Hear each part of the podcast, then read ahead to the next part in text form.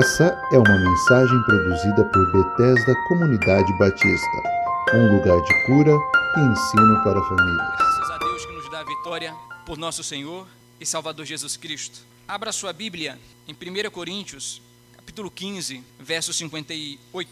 Amém? 1 Coríntios 15, 58. O Senhor tem uma palavra para nós. Deus quer falar conosco. Ele reservou esse momento para lidar com os nossos corações. Toda atenção ainda é pouca para a seriedade desse momento. Então, evite nesse instante estar conversando com pessoas do lado. Abra seu coração e abra sua mente para ouvir o que o Senhor tem para nós. Eu vou ler na nova versão transformadora. Então você pode ler na sua versão ou se preferir, aqui atrás de mim vai estar passando a, a referência bíblica. Diz assim o texto: Portanto, meus amados irmãos, sejam fortes, sejam firmes, trabalhem sempre para o Senhor com entusiasmo, pois vocês sabem que nada do que fazem para o Senhor é inútil. Vamos ler novamente? Portanto, meus amados irmãos, sejam fortes, sejam firmes, trabalhem sempre para o Senhor com muito entusiasmo, pois vocês sabem que nada, nada do que vocês fazem para o Senhor é inútil. Curve sua cabeça, feche seus olhos, vamos orar. Senhor, aqui está a tua palavra. Ela foi dirigida a uma comunidade de crentes, inicialmente na cidade de Corinto, e ela produziu, ó Deus, algo transformador na vida deles. Ela foi dirigida em primeiro lugar para eles, mas nós sabemos, não só para eles, mas para todos aqueles que haveriam de herdar a salvação. Nós te pedimos nesse momento que tu fales conosco, tal como esta palavra produziu frutos naquela comunidade de crentes primitiva, nós te pedimos igualmente, ó Deus, que ela vá e produza o fruto para o qual ela está sendo enviada. E nesta confiança, nós igualmente pedimos que o teu Espírito abra a minha mente, abra a porta da palavra, a fim de que ela vá, Senhor, e atinja os corações nesta manhã. E que os teus filhos, ó Deus, escutem, guardem, sejam animados e conduzidos, ó Deus, a praticarem igualmente a tua palavra. Ela é tua e somente o Senhor sabe como fazer com que cada coração, ó Deus, germine é em nome de Jesus Cristo que nós oramos e também no nome dele que nós agradecemos. Amém, amém e amém. Quantas vezes a gente já deu o nosso melhor no emprego, em nossa família, na igreja, e nós nos decepcionamos porque as pessoas não deram aquilo que nós esperávamos dela, em relação à gratidão pelo trabalho que nós efetuamos. Isso é muito frustrante para a maioria das pessoas, não ser reconhecido, não ser valorizado. No entanto, quando nós fazemos alguma coisa para Deus, isso muda completamente. O senso de realização, as lacunas, tudo isso muda. É verdade que os homens nem sempre valorizam aquilo que nós fazemos, da forma que nós esperamos, nem sempre entende que nós gastamos tempo, que nós empreendemos recursos, esforço para a realização de alguma atividade. E a maioria das pessoas, quando se depara com isso, elas ficam extremamente desmotivadas e frustradas. Esta manhã, o meu propósito é falar sobre um antídoto para o desânimo, um antídoto para todo e qualquer tipo de frustração advinda do fato de que as pessoas não nos valorizam ou que elas não nos percebem ou elas não reconhecem aquilo que nós estamos fazendo da forma que nós gostaríamos. Portanto, se eu tivesse uh, que fazer um breve resumo, eu diria: a mensagem desta manhã é para aqueles que se sentem de alguma forma desmotivados e desvalorizados nos seus trabalhos, na sua família, especialmente as pessoas que durante essa pandemia trabalharam tanto em casa e viram que não foram reconhecidas, mães que empreenderam tempo, trabalho, esforço para a criação dos filhos e agora se veem diante de filhos e de filhas que não reconhecem todo o trabalho empreendido para criá-los. Homens que se esforçam demasiadamente para sustentar as suas famílias e não veem que esse esforço é reconhecido por sua esposa, por seus filhos. Empregados que trabalham e colocam todo o empenho na empresa e os seus patrões não observam o quanto de esforço, tempo, inteligência e demandas estão sendo empregados ali. A vida, na verdade, nem sempre é justa e nem sempre as pessoas nos tratam da maneira que nós sabemos ou gostaríamos de ser tratados. Então, nesta manhã, Deus reservou um tempo para falar com você nesse sentido. Como que a gente resolve isso, como que a gente lida com esse tipo de problema. Em primeiro lugar, eu gostaria de dizer para você o seguinte: se você fizer algo para ser visto e recompensado aqui, você logo perceberá que o salário é bem menor do que o trabalho prestado. Eu vou repetir. Se você faz algo para ser recompensado de imediato, reconhecido aqui, seja em qualquer dimensão que você esteja trabalhando, empreendendo o seu esforço, você perceberá que o seu esforço, que o seu salário é muito menor do que o trabalho prestado. Mas se você fizer, se você trabalhar, esperando ser recompensado por Jesus Cristo, você perceberá que o trabalho foi infinitamente maior do que o ganho recebido. Eu vou repetir. Se você fizer algo aqui na terra para ser reconhecido de imediato, você perceberá que o salário é sempre menor do que o trabalho prestado. Mas se você fizer para ser recompensado por Cristo, você perceberá que o trabalho foi infinitamente menor do que o ganho recebido. Deus não deve nada para ninguém. Nunca deveu e nunca deverá. Deus não deve nada para ninguém. Ele sempre paga com juros e correções monetárias. Por isso, se você quer ser valorizado pelo seu trabalho, se você quer realmente ter um senso de existência glorioso, alegre, feliz e compensatório, trate de trabalhar para Cristo, porque se você fizer para seres humanos, você viverá frustrado todos os dias. Isso é especialmente verdade quando nós pensamos nos trabalhos da igreja, por exemplo, coloquemos dessa forma. Hoje a nossa igreja, graças a Deus, ela tem um colégio, um grupo de voluntários muito significativo e pujante. Mas essas pessoas, elas não trabalham para o pastor Wilde elas não trabalham para mim, elas não trabalham para a liderança da igreja.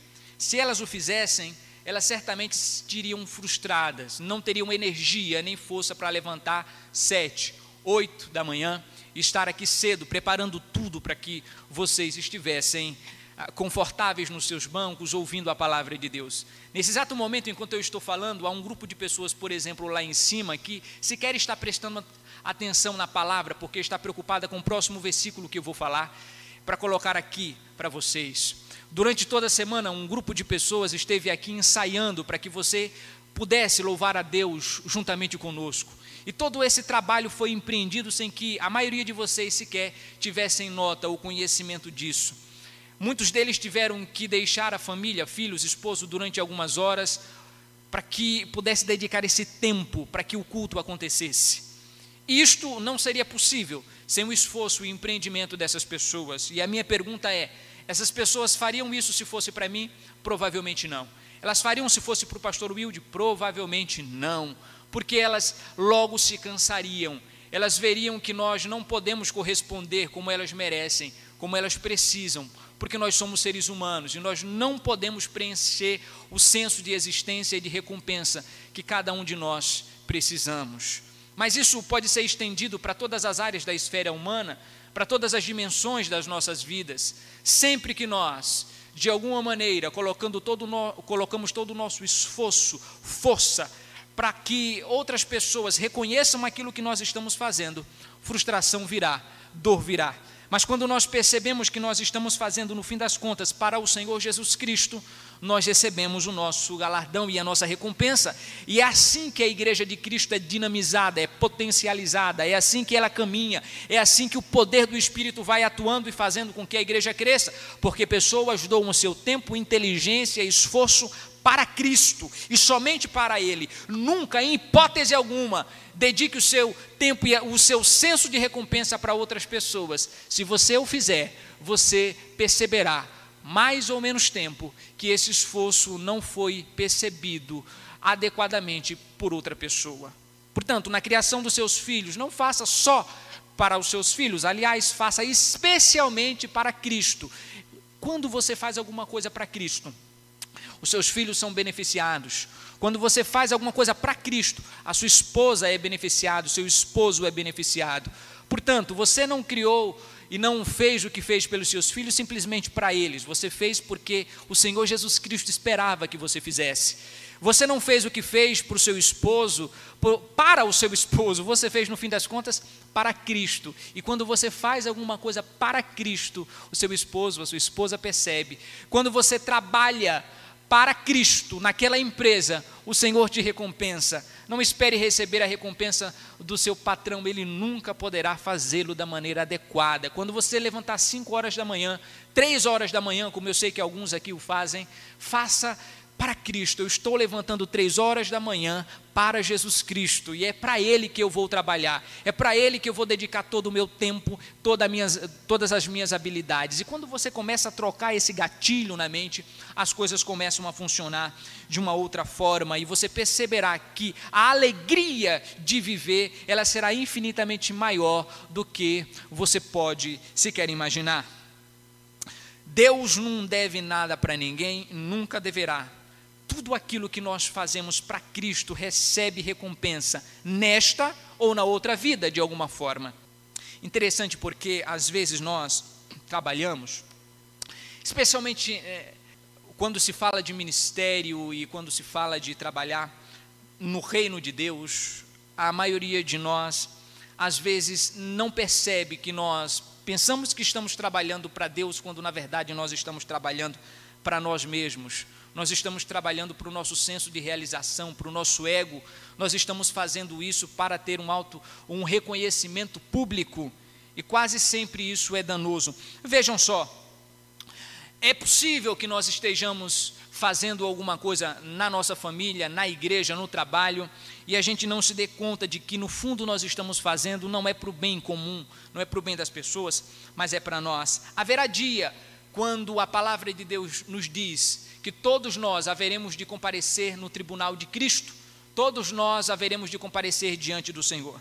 E a Bíblia diz que todas as nossas obras serão pesadas. Tudo que fizemos para a obra de Deus e tudo que fizemos aqui nesta terra será pesado. A Bíblia chama isto de tribunal de Cristo. No grego, bema, o bema de Cristo, o dia onde nossas recompensas ou não serão efetivadas. E quando isto acontecer, muitos de nós ficaremos decepcionados, porque imaginávamos, enquanto em vida, aqui na terra, que receberíamos muito mais do que de fato nós é, merecemos, muito mais do que nós fizemos. E haverá nesse momento muitas decepções. E eu quero ajudar você a se livrar dessas decepções, porque ainda há tempo, ainda há momento de nós é, evitarmos isso. E o propósito dessa mensagem é exatamente esse: ajudar você a ter o máximo de galardão possível, é ajudar você a ter o máximo de galardão naquele dia que você possa. Porque se nós podemos mudar a nossa mentalidade agora, significa que nós podemos ter um galardão maior naquele dia. Mas se a nossa mentalidade continuar desta mesma forma, nós poderemos ficar frustrados. Deixe-me dar aqui para você uma ilustração disso. Conta-se com um determinado pastor, ele teve um sonho, um determinado dia, e após acordar, ele ficou muito assustado. E o sonho desse pastor foi o seguinte: esse pastor estava dormindo e ele se viu no céu. No sonho ele havia falecido. E ele viu uma irmã que havia falecido antes dele. Era um sonho, tudo bem? Não era nenhuma sessão espírita. Era um sonho. Ele viu aquela moça que tinha morrido na igreja e ela cuidava de limpar a igreja. Ela vinha todo toda semana limpava a igreja e ela limpava os banheiros, ela limpava as cadeiras. Enquanto ela limpava as cadeiras, ela chorava dizendo: "Senhor, quem sentar aqui nessa cadeira faz com que ele escute o teu evangelho e ele se renda ao Senhor." Salva pessoas nesse domingo, enquanto o pastor estiver pregando Jesus, salva vidas, faz com que essas vidas se rendam em testemunho o Evangelho. E ela chorava toda semana, não havia semana em que ela chegasse na igreja para limpá-la que ela não chorasse. Ela chorava toda semana, durante anos, limpando a igreja, pedindo para que o Senhor abrisse a porta da palavra, que o pastor falasse exatamente aquilo que Deus esperava que fosse falado e pedindo para que houvesse um senso de responsabilidade na igreja, para que os irmãos ouvissem o que estava sendo anunciado, para que Satanás, no momento do culto, não impedisse com que as pessoas se concentrassem na palavra. E ela orava, orava, orava, orava. E ele, o pastor, não sabia disso, porque ele não via ela limpando a igreja e nem ela chorando enquanto estava limpando. E ela morreu, e ela faleceu. E esse pastor então teve um sonho sonhou que estava morto também, chegou lá no céu, e nesse sonho haveria um momento de distribuir os galardões. Então, naquele sonho, ele viu ali muitas recompensas, muitas coisas extraordinárias. Uma coroa muito bonita, uma veste muito uh, diferente, cheia de pedras preciosas, uma coisa assim que no sonho fazia sentido para ele dentro da visão teológica que ele tinha. Então, de repente, ele disse: Senhor, tudo isso para mim foi muito bem recompensado pelos meus trabalhos na terra. Ele disse: Não, meu filho, isso não é para você. Isso é para a irmã Maria. Irmã Maria? Como assim, irmã Maria? Irmã Maria, que faleceu, você lembra? Ela era zeladora da igreja, limpava a igreja. Disse, como assim? Mas ela só limpava a igreja, eu preparava sermões. Eu estava ali atendendo pessoas no gabinete pastoral, preparava sermões, eu visitava as pessoas e ele disse: Você fazia para quem isso? Ora, Senhor, para o Senhor. Ele disse: Aqui você não precisa mentir mais. Aqui você nem pode fazer isso, porque você está diante daquele que sonda os corações. Você não fazia para mim, e nós dois sabemos disso. Você fazia para ter um reconhecimento da comunidade. Você fazia para ter um reconhecimento da igreja. Você fazia para ser aplaudido, para que dissessem: olha que sermão que o pastor preparou essa semana, olha como ele aconselha bem, olha como ele se preocupa conosco. E tudo isso, no fundo, era para alimentar o seu ego. Mas a irmã Maria fazia isto escondido sem holofotes. Ela chorava e muita gente chegou aqui, você pensava que era pelo poder e pela eloquência de suas palavras e o modo como você se articulava no púlpito. E na verdade você sequer entendia que o poder da intercessão da irmã Maria foi que era aquilo que fazia com que essas pessoas se rendessem ao evangelho. Então você se gabava da sua eloquência, do modo como você sabia preparar sermões, mas veja, Nenhuma dessas pessoas estão aqui no fundo por sua causa, estão por causa das lágrimas da irmã Maria.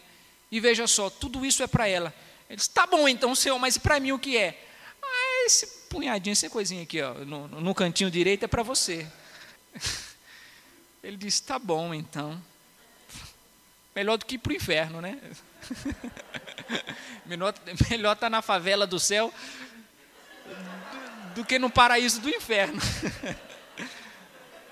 E então ele acordou do sonho e ele disse: Eu entendi, Senhor. Agora eu entendi. Eu vou fazer isso porque é para o Senhor. É possível a gente estar tá fazendo alguma coisa na igreja achando que é para Jesus e no fundo não é? É, é possível.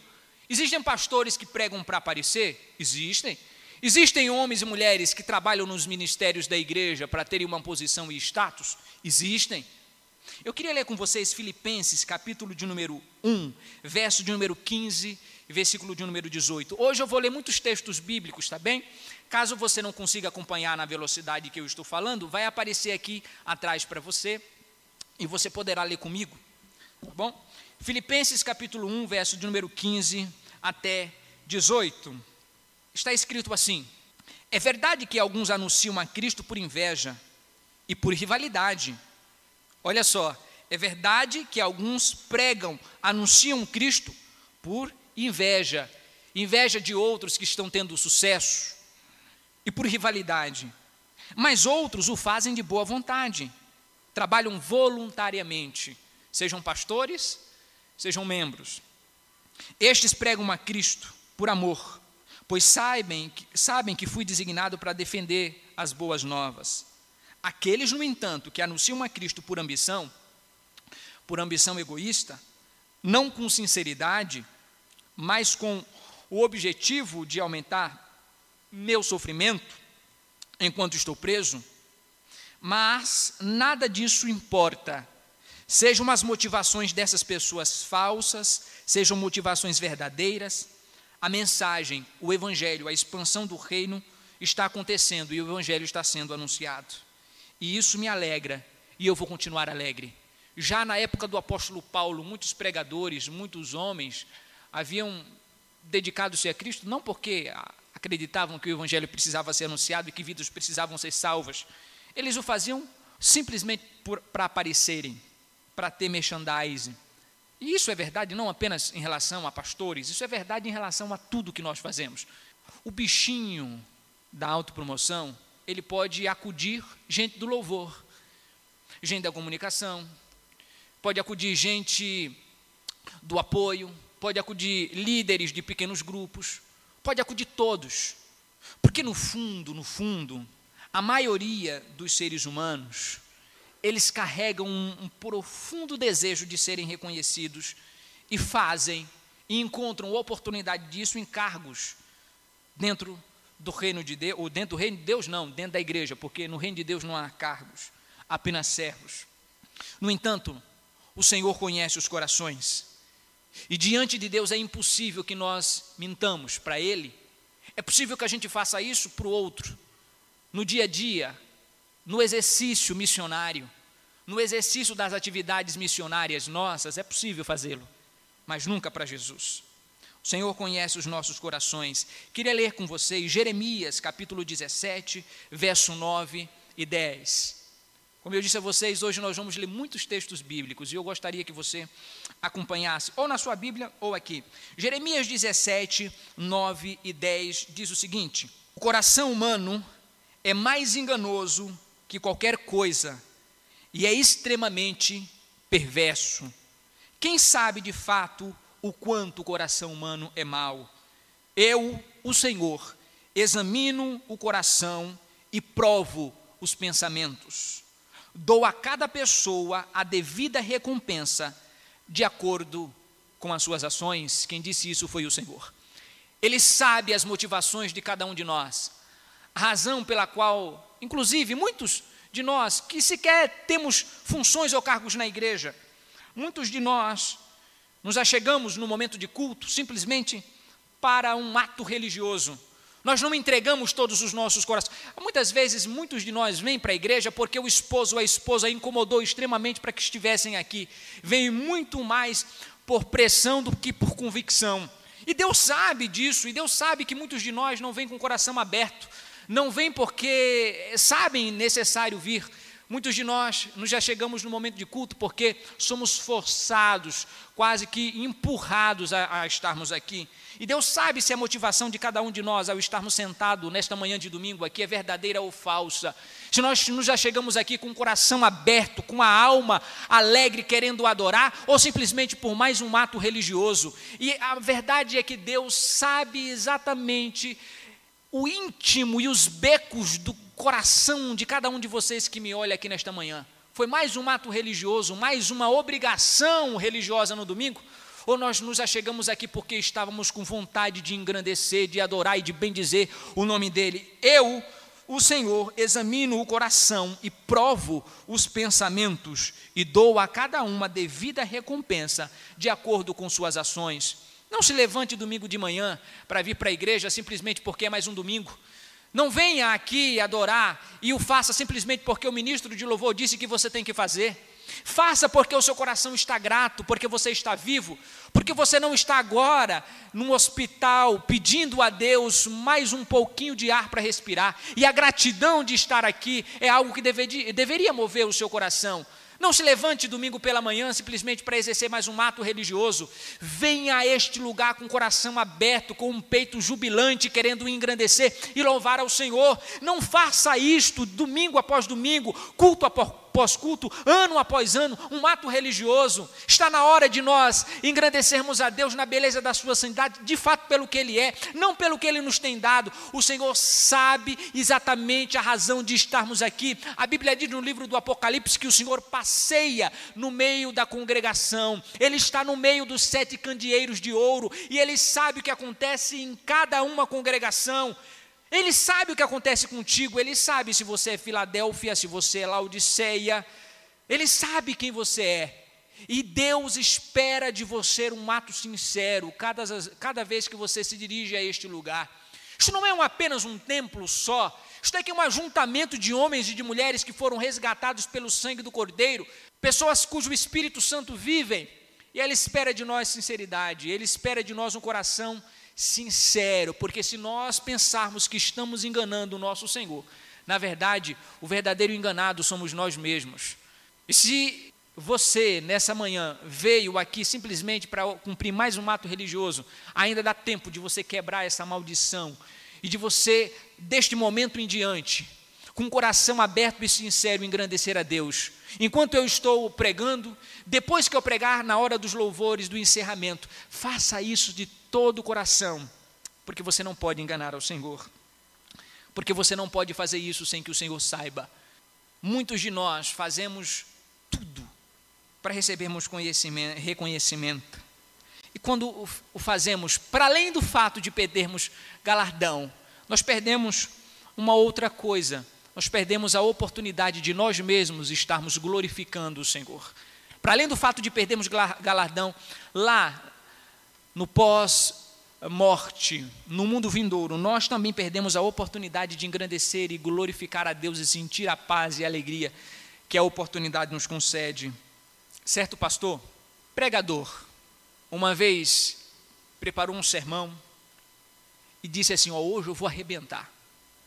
Hoje preparei muito tempo, muito esforço, intelecto para que o povo fosse abençoado e hoje eu vou arrebentar. Pasmem, há pessoas que pensam assim. Há pessoas que pensam assim. E então, ele subiu ao púlpito e começou a anunciar. E ele logo percebeu que o povo não estava entendendo nada do que ele estava falando. Estava falando A, o povo entendia B, um olhava para ninguém entendia nada do que ele estava falando. E ele olhou e viu que as reações das pessoas não eram bem positivas, tanto quanto ele esperava que fosse. E então, minuto após minuto, ele tentando atrair a atenção das pessoas e conquistar as pessoas de volta para aquilo que ele estava falando. De repente, cansado, ele desiste para o sermão na metade e desce do púlpito envergonhado. Um senhor, no fundo da igreja, então, vai até o pastor, olhando e vendo a, sua situação daquele pregador, e disse assim: Meu filho, você sabe por que você desceu humilhado? Porque você subiu exaltado com o propósito de aparecer.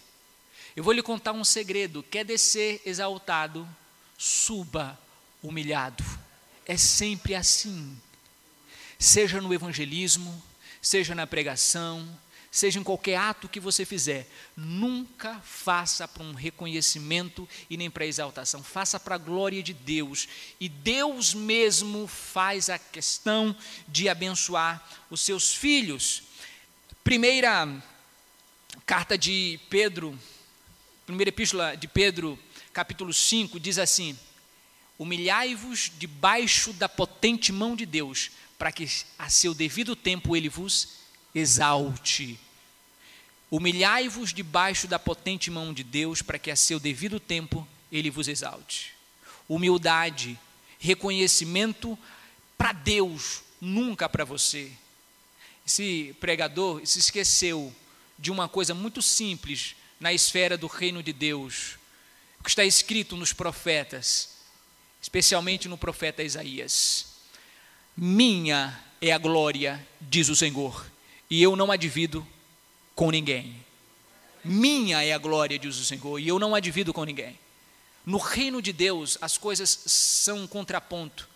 Nós precisamos entender que tudo é para Ele, que tudo é dele, e que nenhuma glória deve ser subtraída para nenhum de nós. Tudo pertence a Cristo e para Cristo é. E é assim que deve ser todos os dias da nossa vida. Portanto, quando nós fazemos as coisas para os homens, nós nos frustramos. Eu queria ler com vocês um texto em Mateus, capítulo 6, verso 1 a 4. Quando nós fazemos para ser aplaudidos, quando nós fazemos para termos reconhecimento e autopromoção, quase sempre nós nos frustramos e nós perdemos muito. Mateus capítulo de número 6, verso 1 a 4, está escrito assim: Tenham cuidado, diz o Senhor Tenham cuidado.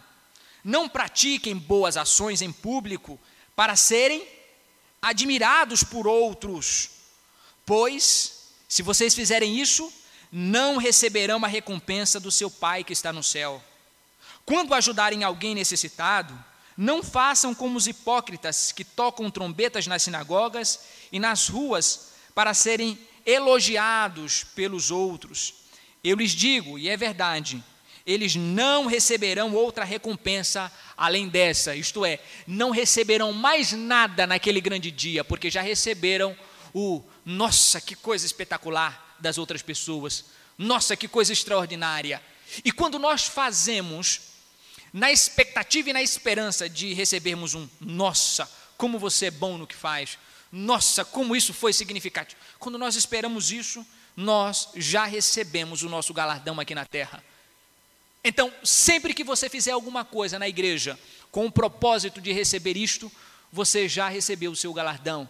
Então, às vezes é até bom não receber elogio, às vezes é até bom, até positivo, porque isso faz com que o nosso coração seja preservado desse bichinho mal, que é a expectativa do próximo elogio.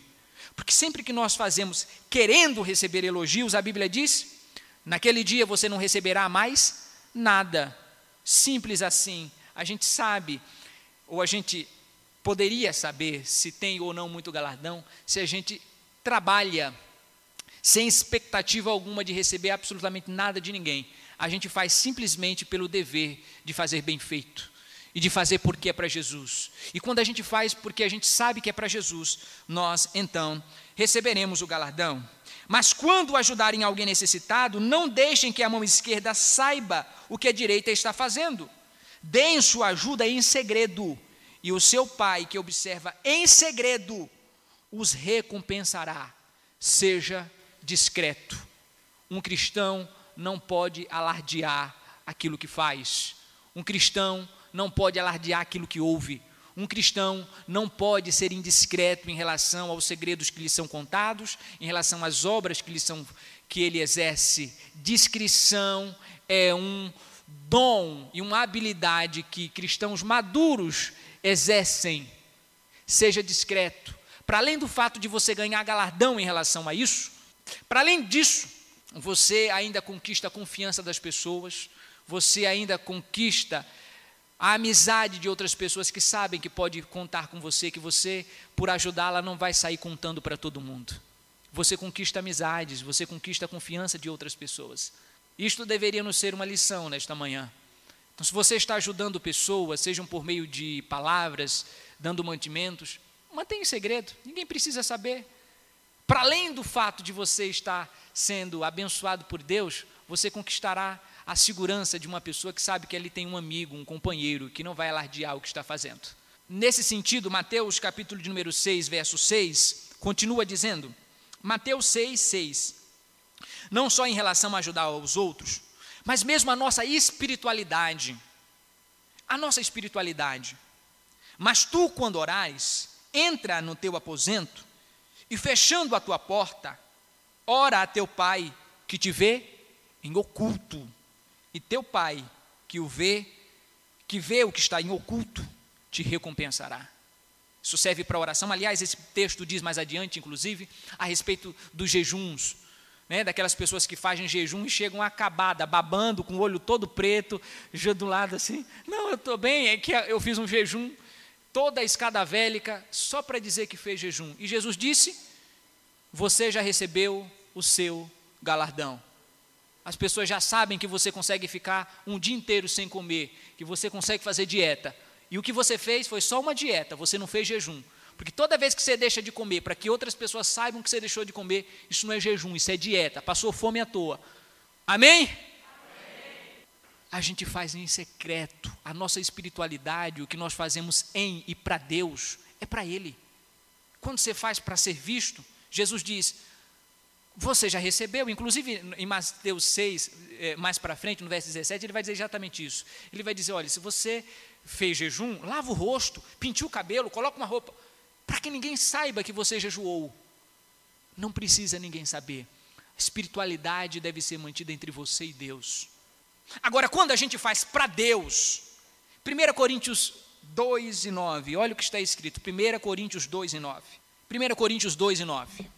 É a isso que as Escrituras se referem quando dizem: olho nenhum viu, ouvido nenhum ouviu, e mente nenhuma imaginou o que Deus tem preparado para aqueles que o amam, que fazem por amor a Ele. Não dá para descrever o que Deus tem preparado, não só nesta vida, mas especialmente na vindoura. O que Deus tem preparado para aqueles que fazem tudo por amor a Ele. O sucesso ou fracasso do que nós fazemos é proporcional à radicalidade da entrega de nosso trabalho a Deus e à Sua vontade. O sucesso e o fracasso do que fazemos é proporcional à radicalidade da entrega do que estamos fazendo para Deus. O sucesso do que eu tenho, do que eu faço, vai ser proporcional à quantidade de entrega que eu estou fazendo deste trabalho e da minha própria vida a Deus. E quando eu faço simplesmente porque Deus disse para fazer e porque é o que tem que ser feito, as coisas mudam. Faço por obediência e por amor a Cristo. Deixe-me contar uma outra ilustração. Certo dia, um, um irmão teve um sonho. Hoje eu estou freudiano, né? Um mundo dos sonhos. Teve um sonho. E, ao ter o sonho, ele viu, ou melhor, ouviu uma voz. E no sonho a voz dizia assim: empurre essa pedra de 20 toneladas. Faça isso por um tempo indeterminado. 10 toneladas, empurre essa pedra. Senhor, empurrar a pedra, sim, empurre essa grande rocha aí de 20 toneladas. Até eu falar para você parar. Faça até eu falar para você parar. E no sonho, ele começou a empurrar a pedra. Empurrava, empurrava. Um dia, depois o outro, depois o outro, por décadas. Chegou um momento que, no sonho, ele cansou. Cansou. E no sonho apareceu Satanás para ele e disse assim: Rapaz, que coisa, que coisa imbecil você está fazendo, empurrando uma pedra de 20 toneladas por décadas. A pedra está no mesmo lugar, não aconteceu absolutamente nada e você ainda continua empurrando essa pedra. Ele disse: É mesmo, né? Que coisa sem sentido empurrar uma pedra, eu devo estar tá fazendo alguma coisa errada.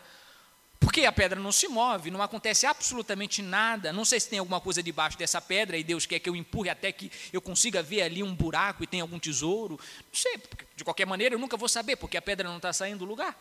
Isso é mesmo, que coisa mais imbecil. Eu vou parar de empurrar essa pedra. E o diabo disse: é mesmo, porque aliás, devia ter feito isso na primeira semana que não viu o resultado.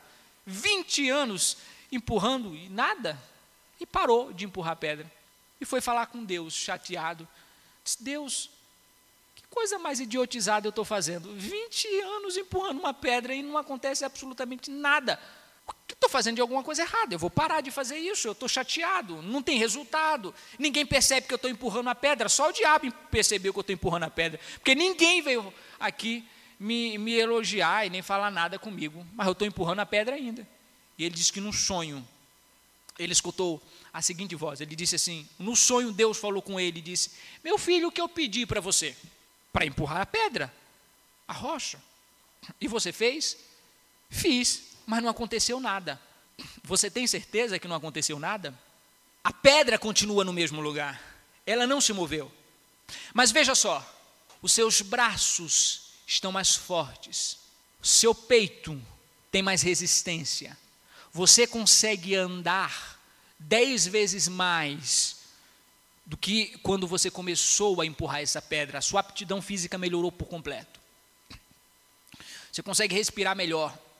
Exerceu ali treinamento para a sua respiração. Não aconteceu nada com a pedra, mas aconteceu com você. Durante 20 anos você aprendeu obediência, porque você me obedeceu mesmo sem entender. Durante 20 anos o seu corpo estava sendo trabalhado e você vai ter mais saúde, mais vida, porque cuidou do seu corpo. Não, não aconteceu nada com a pedra, mas aconteceu com você durante todo o período em que você me obedeceu, sem entender o porquê estava empurrando uma pedra que não saía do lugar. É exatamente assim conosco. Às vezes a gente está fazendo alguma coisa e nós pensamos que não está tendo resultado nenhum, de que ninguém está vendo, de que não está acontecendo nada, de que as realidades exteriores não estão sendo transformadas, de que não tem resultado nenhum. Equívoco, engano, é exatamente isso que o diabo quer que a gente pense, que não está acontecendo nada, mas enquanto você está sendo obediente, empurrando essa rocha de 20 toneladas, você está mudando no processo. As pessoas podem não notar, mas você está mudando interiormente. Obediência, obediência, transformação transformação interna, resultados internos estão sendo produzidos e um cristão mais maduro, mais forte está nascendo desse processo. É assim sempre. A rocha continua no mesmo lugar, você não. Amém. Gálatas capítulo 6, verso 9 e 10. Gálatas capítulo 6, verso 9 e 10. Gálatas 6, 9 e 10 diz assim: Portanto, não nos cansemos de fazer o bem. No momento certo, teremos uma colheita de bênçãos. Se não desistirmos, no momento certo teremos uma colheita de bênçãos, se não desistirmos. Gálatas 6, 9 e 10. Por isso, sempre que tivermos oportunidade, façamos o bem a todos, especialmente aos da família da fé, diz a palavra de Deus. Portanto, não nos cansemos de fazer o bem, não nos cansemos de fazer o bem. No momento certo teremos uma colheita de bênçãos, se não desistirmos, se não pararmos de empurrar a rocha. J.I. Parker diz algo que eu gosto muito. Ele diz o seguinte: falando dessa ideia de estar trabalhando e de estar fazendo as coisas para Deus e em Deus, e de, às vezes, não obter uma resposta aparente, de pensar que o nosso trabalho está sendo em vão.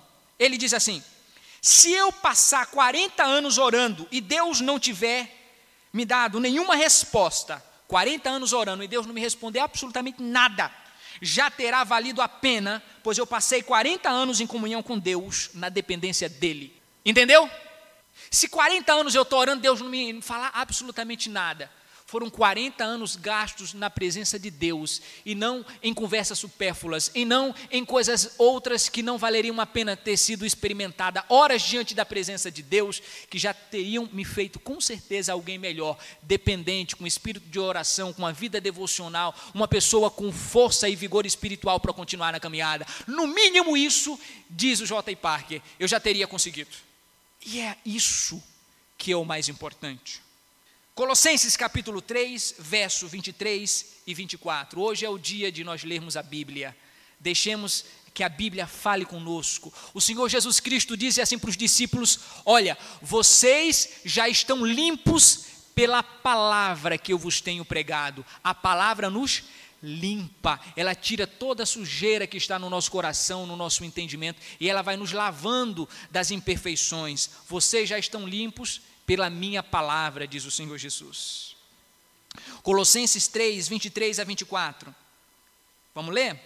Paulo diz assim: Em tudo o que fizerem, trabalhem de bom ânimo, não com cara fechada, trabalhem de bom ânimo, não triste, como se fosse, porque de fato é, ou deveria ser, para o Senhor, e não para os homens. Lembre-se, lembre-se de que o Senhor lhes dará uma herança como recompensa, e de que o Senhor a quem servem é Cristo. Em tudo o que fizerem, trabalhem de bom ânimo, como se fizesse para o próprio Senhor e não para os homens. Lembre-se de que o Senhor dará uma recompensa para vocês, e de que o Senhor a quem vocês servem é Cristo. Hebreus 10, 35. Hebreus 10, 35. Diz assim: Portanto, não abram mão de sua firme confiança. Lembrem-se da grande recompensa que ela lhes traz. Vocês precisam perseverar, a fim de que, depois de terem feito a vontade de Deus, recebam o que ele lhes prometeu. Lembrem-se da grande recompensa que ele lhes traz. Não abram mão dessa confiança. Vocês precisam perseverar, para que depois de terem feito a vontade de Deus, recebam tudo o que ele prometeu. Apocalipse 22, 12. Apocalipse 22, 12. Está escrito assim na palavra de Deus: Vejam, eu, tenho, eu venho em breve e trago comigo a recompensa para retribuir a cada um de acordo com seus atos. Eu venho em breve e trago comigo a recompensa para retribuir a cada um de acordo com seus atos. Sabe o problema da nossa frustração? Na maioria das vezes é que a gente busca no outro aquilo que ele não tem. A gente quer que o outro nos dê aquilo que ele não tem. Esperamos que outros nos deem aquilo que só Deus pode dar: galardão, recompensa, contentamento, completude, felicidade. E agora, eu gostaria que você prestasse muita atenção nessa música do Nelson Ned, desse louvor que ele fez após a sua conversão para Cristo, quase no fim da sua vida ele fez uma canção. E eu vou pegar um trecho dessa canção do Nelson Ned e eu vou ler para vocês aqui agora. Prestem atenção em cada palavra. Ele captou de uma maneira extraordinária essa coisa da gente buscar no outro aquilo que o outro não tem para dar, mas que a gente espera que o outro nos dê.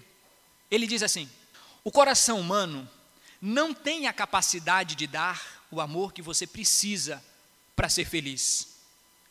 A limitação do coração humano é grande pois ele não pode fazer nada por si mesmo. Ele, ele dependerá sempre de um outro coração que o ajude e que igualmente o ame, para que possa também ser feliz. Nessas condições, o coração humano está sempre sujeito às limitações de um outro, às vezes até mais frágil e muito mais carente do que o nosso próprio coração, aumentando assim cada vez mais o círculo vicioso da infelicidade. Um carente procura outro carente. Um frágil se apoia em outro frágil, na esperança que cada um dê ao outro a felicidade que ambos não têm.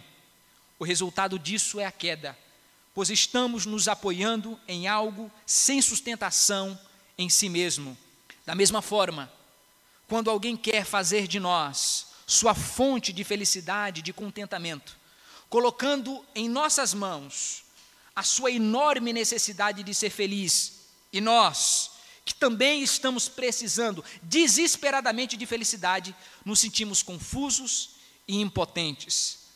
O coração humano não tem culpa por ser limitado. Se alguém não deu a você a felicidade que você esperava, é porque ninguém pode dar aquilo que não tem. Nunca espere do outro o que ele não pode dar. Do seu filho, do seu esposo, do seu pastor, do seu líder. Não coloque as suas demandas emocionais sobre outras pessoas, porque elas não podem preencher o espaço e a lacuna no seu interior. Nenhum de nós pode. E quando você tenta fazer isso, você se sente frustrado. Por quê? Porque você buscou no outro uma felicidade que ele não tem. Buscou no outro uma recompensa que ele não pode te dar, nunca pôde, nunca poderá. Nossa caminhada, portanto, se torna muito mais alegre quando nós entendemos que a maior recompensa que podemos ter na caminhada com Jesus é a alegria de um, de um dia tê-lo conhecido. O maior galardão para um cristão, a maior recompensa para um cristão que está em Cristo e foi convertido e salvo, é a alegria de saber que um dia ele se nos apresentou, ele se nos mostrou e ele foi e é e será sempre o nosso redentor. E a alegria de caminhar com Jesus, de estar perto dele, de sentir a sua presença, de ser inundado por ele e de sentir em nossos corações uma profunda alegria e companhia. O maior galardão para um cristão é a alegria de um dia ter conhecido o seu Senhor. E quem tem tem esta convicção e esta esperança, quem caminha nesse tipo de certeza, levanta oito horas da manhã para traba trabalhar no auxílio, nos grupos de ministério da igreja, evangeliza, é um homem e uma mulher missionário, porque ele sabe que está fazendo e conquistando vidas para Cristo, ele não está fazendo isso por recompensa transitórias e passageiras, ele levanta cedo, ele ora, ele lê as escrituras, ele cuida do filho, faz o café para a esposa, ele dá um beijo, no, ela dá um beijo no esposo, ele trabalha com convicção na família, no trabalho, na empresa, em casa, na igreja, em todas as dimensões, porque ele sabe que um dia receberá a recompensa muito, infinitamente maior do que aquela que ele depreendeu para fazer alguma coisa. A alegria verdadeira de um cristão, o galardão máximo que nós podemos ter, não é somente passar a eternidade com Cristo, é passar a eternidade agora, já com Jesus, aqui agora. E esta é a percepção que deveria mover a cada um de nós, essa é a percepção que deveria mover a cada um de vocês que me olham e me escutam nesta manhã. O maior galardão que um cristão pode receber é a alegria de um dia ter conhecido o seu Senhor.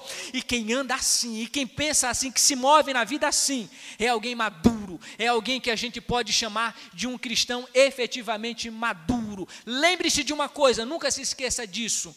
A maior preocupação de Deus não é com o seu conforto. A maior preocupação de Deus é com a sua maturidade, com o seu crescimento. Século 21 tem invertido isso. Nas igrejas evangélicas e cristãs, de modo geral, se anuncia que Deus está demasiadamente preocupado com o nosso conforto. O Deus da Bíblia, não. Ele está preocupado com o nosso conforto, mas não em primeiro lugar. Em primeiro lugar, ele está preocupado com o nosso crescimento, com a nossa maturidade. Se isso de alguma forma for te trazer algum tipo de desconforto, pois então ele não pensará duas vezes, ele o fará. Hebreus 11, 6. Diz assim: Hebreus 11, 6.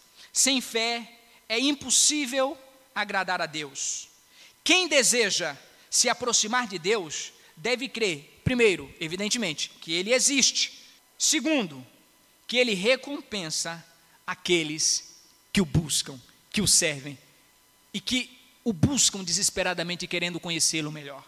É impossível, sem fé, agradar a Deus. Todas as vezes que nós nos aproximamos dele, primeiro, crer que ele existe. Segundo, que Ele ama abençoar o seu povo e recompensar o que esse povo tem feito.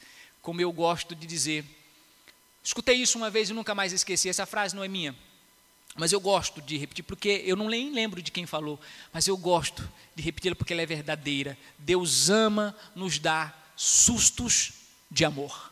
Sustos de amor. Sabe como você não está esperando Deus em que coisa louca, Jesus, que coisa legal. E ele vem e nos mostra o seu amor enquanto ele está preocupado conosco.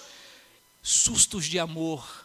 Deus é galardoador daqueles que o buscam. Ele ama abençoar o seu povo e recompensar o seu povo. E nós fazemos porque nós sabemos que Deus nos ama e que Ele nos quer bem.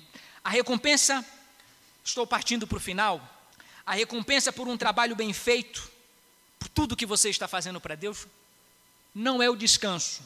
A recompensa por um trabalho bem feito nunca é descanso, é mais trabalho. Ouçam isso vocês que fazem as coisas para para e em Jesus. Seja na sua casa, na empresa, na igreja, a recompensa por um trabalho bem feito nunca é descanso.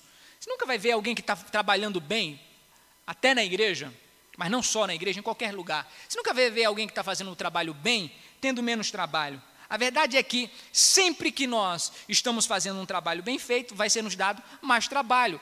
E algumas pessoas perguntam, mas esse irmão já faz isso, já faz isso, já faz aquilo, faz tudo isso? Sim, ele está fazendo porque ele consegue fazer muito e bem feito. E aí, a liderança da igreja entende que se ele está desempenhando isso bom e ele consegue fazer a, o outro trabalho bem feito, que seja assim. E este é um princípio não apenas que uh, pastores usam, isso é um princípio que Jesus usa. Veja Mateus 25, 21. Veja Mateus 25, 21. O Senhor lhe disse: Bem está, servo bom e fiel. Foste fiel no pouco, sobre um muito te colocarei. Entra na alegria do teu Senhor. Foste fiel no pouco, no muito te colocarei. Vocês lembram o contexto, não é? O Senhor da seara saiu e entregou, conforme a capacidade de cada um, para um cinco moedas, para outro duas moedas e para outro uma moeda. Fica algum tempo fora e diz para eles que multiplicassem essa moeda. E depois de algum tempo esse senhor volta. E aqueles que, aquele que tinha recebido cinco moedas, granjeou mais cinco, fazendo dez. O que tinha recebido duas moedas, granjeou mais duas e recebeu quatro. E o que tinha recebido uma moeda ficou com medo de não saber lidar bem com aquela moeda e de perder o investimento e enterrou, escondeu. E então o Senhor volta e diz para os dois primeiros que tinham multiplicado cinco e duas moedas, respectivamente: Está bem, servo bom e fiel, foste fiel no pouco, no muito te colocarei. Tinham sido fiel no pouco trabalho, trabalharam bem com o que tinham recebido e receberam mais trabalho, mais recompensas. O que tinha recebido um e não fez um bem feito, o que recebeu? Mais nada. Acabou. Aliás, foi uma punição, porque na parábola o Senhor diz: joguem esse servo nas trevas exteriores, para que ele seja punido, porque recebeu um e não trabalhou bem com um que recebeu. Quando nós fazemos alguma coisa para Jesus bem feita, sabe o que ele nos dá? Não, não é descanso. Ele nos dá mais trabalho, mais coisa para fazer. Ele nos dá mais moedas para que a gente granjeie outras, e outras, e outras.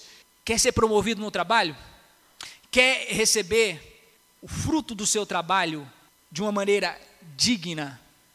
Pois então, faça bem feito o que está nas suas mãos agora. Porque se você fizer bem feito o que está nas suas mãos agora, você receberá mais coisa para fazer, e depois mais, e depois mais, e depois mais. A recompensa por um trabalho bem feito não é descanso. Na Bíblia é sempre mais trabalho. Descanso não é aqui, é lá. Lá nós descansaremos. Mas se você fizer bem aquilo que Deus tem colocado nas suas mãos agora, Deus vai te recompensar, dando mais trabalho, mais trabalho e mais trabalho. Está tendo muito trabalho, irmã? Está tendo muito trabalho, meu irmão? Pode ser que isto seja um sintoma de que você está exercendo bem aquilo que está nas suas mãos. Quer ter menos trabalho? Pois então, haja de maneira relapsa, que ninguém vai te dar mais trabalho. Ninguém vai pedir para você fazer absolutamente nada. Então, isso é um segredo se você quer menos trabalho. Faça mal feito. É? Olha, estou contando um segredo aqui que os livros de autoajuda escondem. Eles fazem o contrário, né? Eles quer ser promovido, eu estou fazendo o contrário. Quer ser despromovido, faça mal feito. Porque se você fizer bem feito, se você fizer bem e não fizer um trabalho de porco, você receberá mais trabalho. Você receberá mais funções no reino de Deus. É sempre assim. Eu vou terminar contando para vocês uma, uma história que eu gosto bastante. Inclusive, eu já contei aqui algumas vezes essa essa história.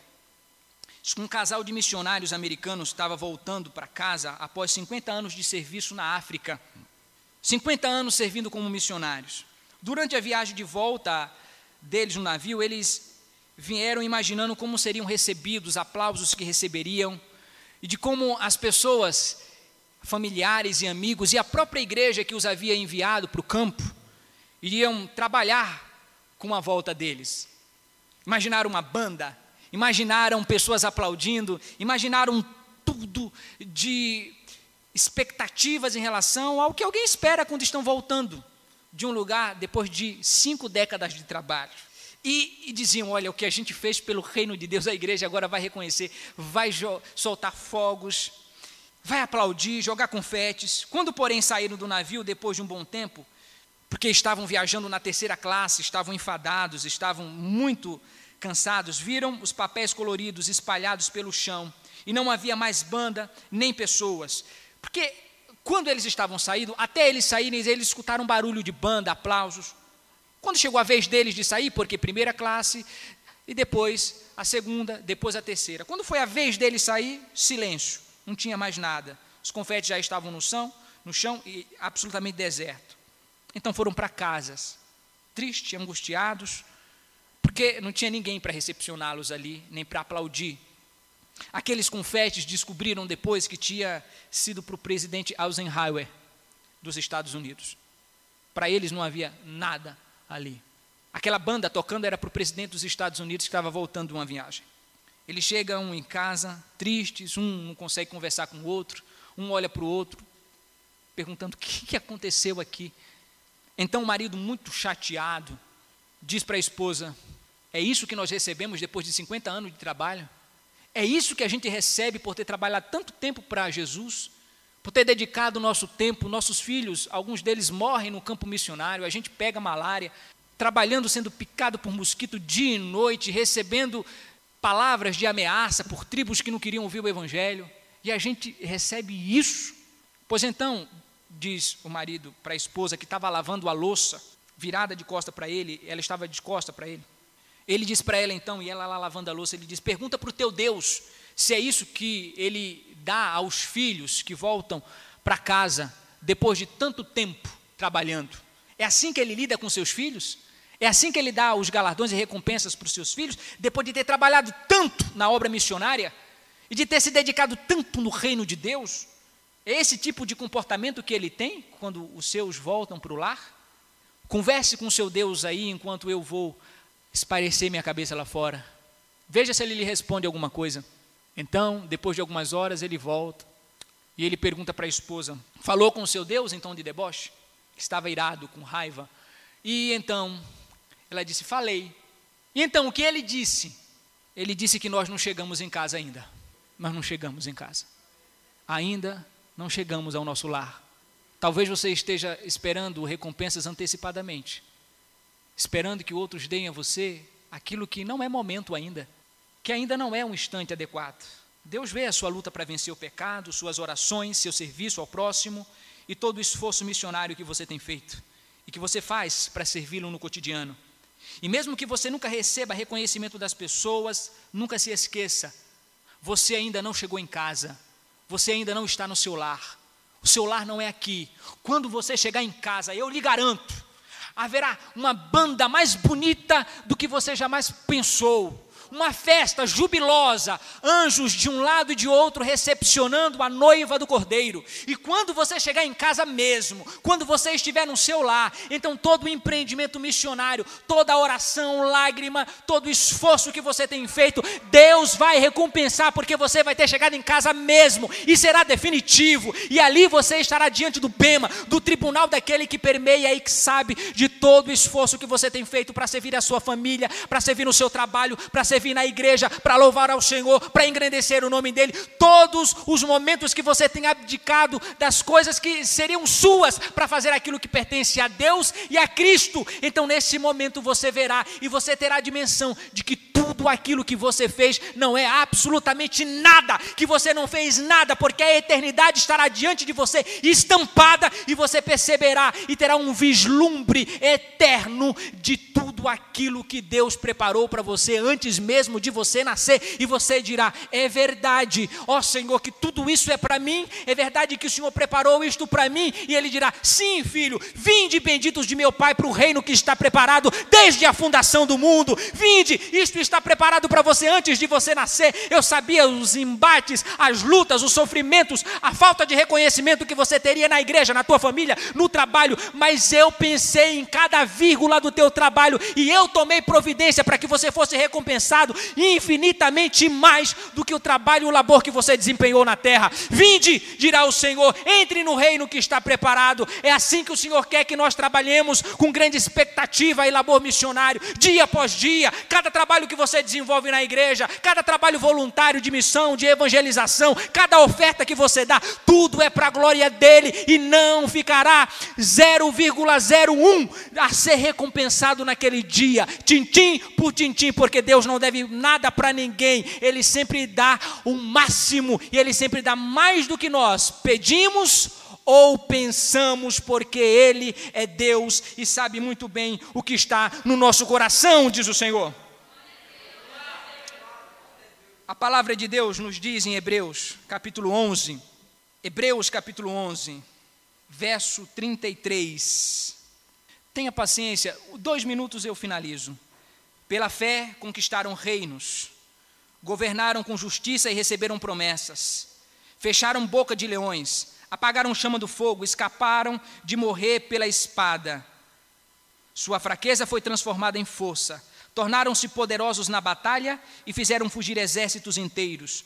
Mulheres receberam de volta seus queridos que haviam morrido. Outros, porém, foram torturados, recusando-se a ser libertos. Depositaram sua esperança na ressurreição para uma vida melhor. Alguns foram alvo de zombaria, açoites, outros acorrentados em prisões. Alguns morreram apedrejados, outros foram cerrados ao meio, e outros ainda mortos à espada. Alguns estavam vestidos com peles de ovelha e cabras necessitados, afligidos, maltratados. Este mundo não era digno deles. Vagaram por desertos e montes, esconderam-se em cavernas e em buracos na terra. Todos eles obtiveram a aprovação por causa da sua fé. No entanto, no entanto, nenhum deles recebeu tudo que havia sido prometido em vida. Nenhum deles recebeu tudo que havia sido prometido enquanto estavam vivos pois Deus tinha algo melhor preparado para nós, de modo que sem nós eles não chegassem à perfeição. E é exatamente 2 Coríntios 4, 16 e 18. É exatamente por isso, porque esses homens não receberam tudo em vida que Deus havia prometido para eles. 2 Coríntios 4, 16 a 18. Por isso, nós não desistimos, porque sabemos que não receberemos tudo que Deus prometeu ainda em vida, mas nós não, não nos preocupamos com isso. Por isso nunca desistimos. Ainda que o nosso exterior esteja morrendo, nosso interior está sendo renovado a cada dia, pois estas aflições pequenas e momentâneas que agora enfrentamos produzem para nós uma glória que pesa mais do que todas as angústias e durará para sempre. Portanto, não olhamos para aquilo que agora podemos ver. Em vez disso, nós fixamos o nosso olhar naquilo que nós não podemos ver, pois as coisas que nós vemos agora na caminhada logo passarão, mas a que nós não podemos ver durarão para sempre e sempre, diz o Senhor. Aplauda o seu Deus, glorifique a Ele. Glorifique o seu Senhor, porque Ele tem reservado para nós um peso de glória eterno. Nós não chegamos à nossa casa ainda, não estamos em casa, mas quando chegarmos, quando chegarmos, haverá um peso de glória. Curve a sua cabeça, feche os seus olhos. Ó oh Deus, aqui está a tua palavra. Eu oro em nome de Jesus Cristo para que ela vá e produza o fruto para o qual ela está sendo enviada. Glorifica o teu nome na tua igreja. Senhor, a palavra é tua. Os filhos são teus, foram resgatados pelo teu sangue. Por isso, trabalha nos nossos corações e não nos deixa ficar desmotivados na obra missionária, na obra do teu reino, ó Deus, no avante do id missionário. Nós te pedimos em nome de Jesus, ajuda o teu povo, ó Deus, a trabalhar no teu reino com grande expectativa e labor, que eles não desistam e façam como que para o Senhor porque no fundo é mesmo, é para ti, não é para nenhum de nós. Ó Deus, em nome de Jesus, trabalhe em nosso coração durante toda a semana nessa palavra. Trabalha durante todo o ano para que a gente nunca se esqueça de que haverá uma recompensa, ó Deus, para os teus filhos nessa, embora incompleta, mas completa na outra vida, no pós-morte. Ó Deus, no reino vindouro, em nome de Jesus, nós te agradecemos pela oportunidade que o Senhor nos dá de nos lembrar e de ativar em nós, ó Deus, a eficácia da tua palavra. Em nome de Cristo. Amém. Amém. E amém. Deus abençoe vocês.